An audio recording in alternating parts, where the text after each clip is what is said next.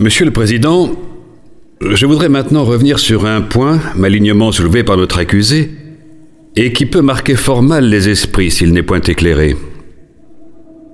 Vous n'êtes pas sans savoir, parce que nous l'avons déjà dit, que le sieur Vanini n'a jamais manqué d'artifice ni de savoir pour s'insinuer dans les maisons des grands.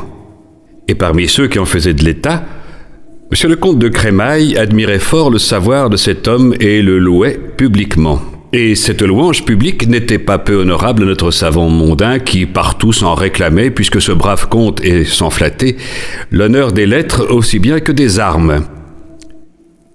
Comme vous voyez, je ne crains pas de nommer ici celui à qui tout le monde pense, et l'accusé lui-même ce matin encore, comme un recours. Pourquoi? Monsieur le comte a connu cet Italien du diable, comme il était prêt d'entrer dans Paris en une auberge où il faisait relais, et où le docteur Vanini s'était lui-même arrêté, il y a sept années pleines de cela. Ayant reconnu à table quelques traits de son savoir, il a devisé dans une chambre après dîner avec lui et en a été si satisfait qu'il lui a offert ses maisons en lui promettant de le récompenser dignement s'il voulait prendre la peine de lui lire quelques mois les mathématiques. Vanini, qui n'était pas alors des plus accommodés, accepta cette condition et le suivit. Or, M. l'évêque de Marseille, frère de M. le comte, et lequel est mêlé, on le sait, en toutes sortes de sciences, aime les hommes savants. Ayant goûté le docteur Vanini, il le retint par la suite dans sa propre maison. Par ailleurs, M. le comte de Crémaille, croyant de cet athée tout autre chose qu'il n'était pas, lui fit offrir le gouvernement de l'un de ses neveux. Vanini commença donc d'instruire ce jeune seigneur, au contentement de son oncle, en s'acquittant assez dignement de sa charge. Il s'entretenait bien souvent avec le comte, qui est un esprit extrêmement curieux, et par ses artifices acquérait tous les jours de plus en plus son amitié. Car au commencement, cet hypocrite dissimulait son impiété et contrefaisait l'homme de bien.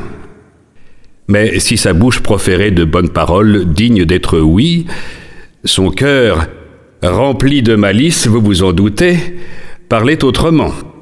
Or, monsieur le comte de Crémaille, de qui le clair jugement ne se trompe jamais et à qui la nature et le maniement des affaires ont donné la connaissance de toutes choses, ce prudent et sage seigneur, dis-je, reconnaissant bientôt l'intention de Luciolo, apprit en peu de temps ce qu'il avait dans l'âme.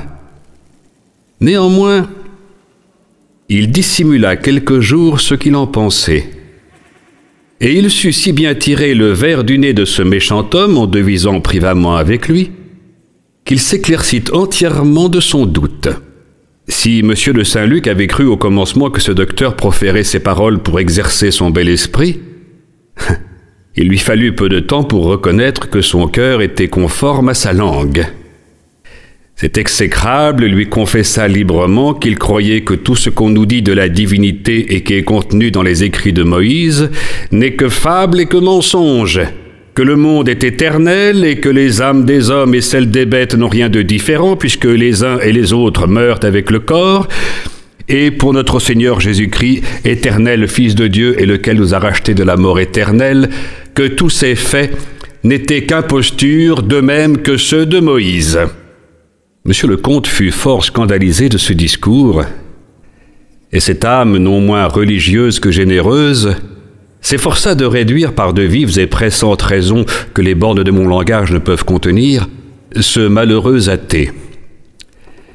Mais tout cela ne servit de rien puisqu'il traitait avec un esprit le plus impie que l'on a vu jamais parmi les hommes, et d'autant plus rempli d'impiété qu'il ne péchait point par ignorance, Messieurs, vous aviez devant vous ce matin quelqu'un de toute conscience et qui résiste ouvertement à l'Esprit Saint. Quelqu'un de tout enflé de son sens charnel et de sa science, et qui a une telle créance de l'athéisme qu'il a banni de son âme tout ce qui peut la rendre glorieuse. Ô bonté de Dieu, que vous êtes grande d'avoir souffert si longtemps cet abominable. Ô justice divine, où est votre foudre? Ô terre, que ne t'es-tu ouverte pour engloutir cet esprit d'enfer? Monsieur de Saint-Luc et son frère lui témoignèrent alors qu'ils ne prenaient guère de plaisir à entendre ces blasphèmes, et principalement ceux qu'ils vomissaient contre l'éternel Fils de Dieu. Mais plutôt que de chercher à rhabiller ses fautes, et avant qu'ils eussent pu dénoncer sa scandaleuse pensée, le docteur Vanini avait disparu en Angleterre. Ô siècle le plus infâme de tous les siècles Et la sentine où toutes les immondices du temps passé se sont ramassées est-il possible de voir naître tous les jours et parmi ceux qui ont été régénérés par le baptême des impies qui font dresser d'horreur les cheveux à tous ceux qui ont quelque sentiment de la divinité? Mais comme parmi les fleurs il y a souvent des épines et parmi le bon blé, le chardon et l'ivraie, il signorait Vanini a été ce prêtre, nourri et bercé au lait de piété, non content de son départ, au grand déshonneur de sa patrie et au grand scandale de la France, a tâché de donner vie à l'impiété même.